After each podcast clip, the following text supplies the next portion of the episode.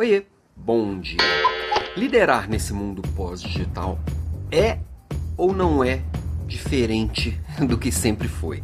Essa é uma discussão que eu já ouvi algumas pessoas trazendo de que seria a mesma coisa, que liderar é cuidar de processos, é fazer gestão de indicadores, é trabalhar causas, é cuidar de gente, é contratar, é demitir.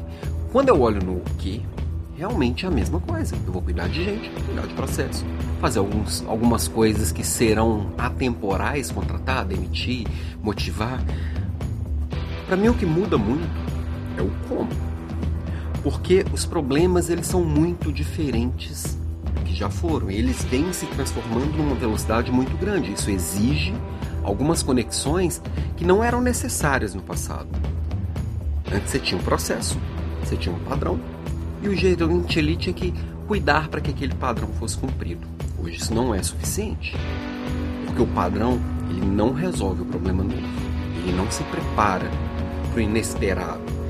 Então o líder ele precisa saber fazer conexões que não são muito óbvias, ele precisa olhar para o e enxergar coisas que às vezes o outro não está enxergando. Ele precisa provocar que as pessoas enxerguem o que ele não está enxergando também. Para isso ele precisa ouvir o outro. E mais que isso, ele precisa ser global. O que, que é isso? Tem gente que acha que um líder global é aquele que vai olhar para o mundo inteiro e precisa ter visitado a China, visitado um monte de lugares para ter o olhar daquelas pessoas. Isso ajuda, mas não é só isso.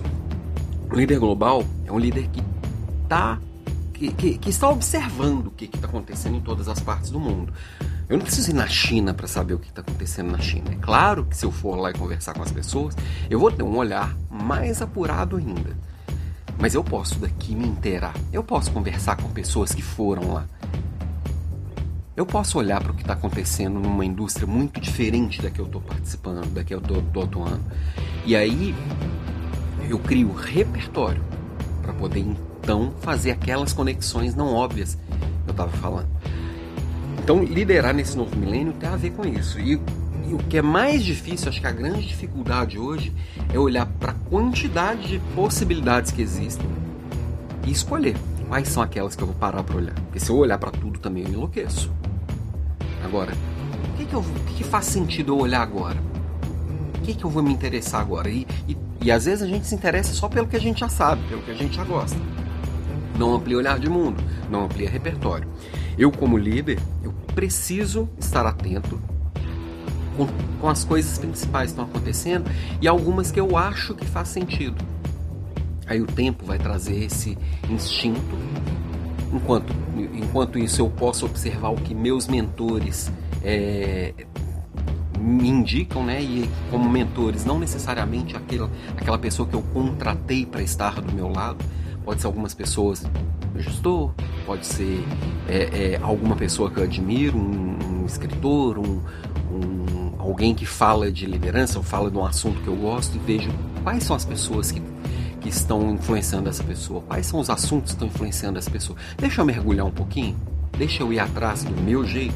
Isso também é uma mentoria, vamos dizer assim, mesmo que a pessoa não saiba que é, que é minha mentora. Então é isso. Acho que para fechar o papo de hoje é isso. Para fazer conexões não óbvias, você tem que ter um repertório amplo.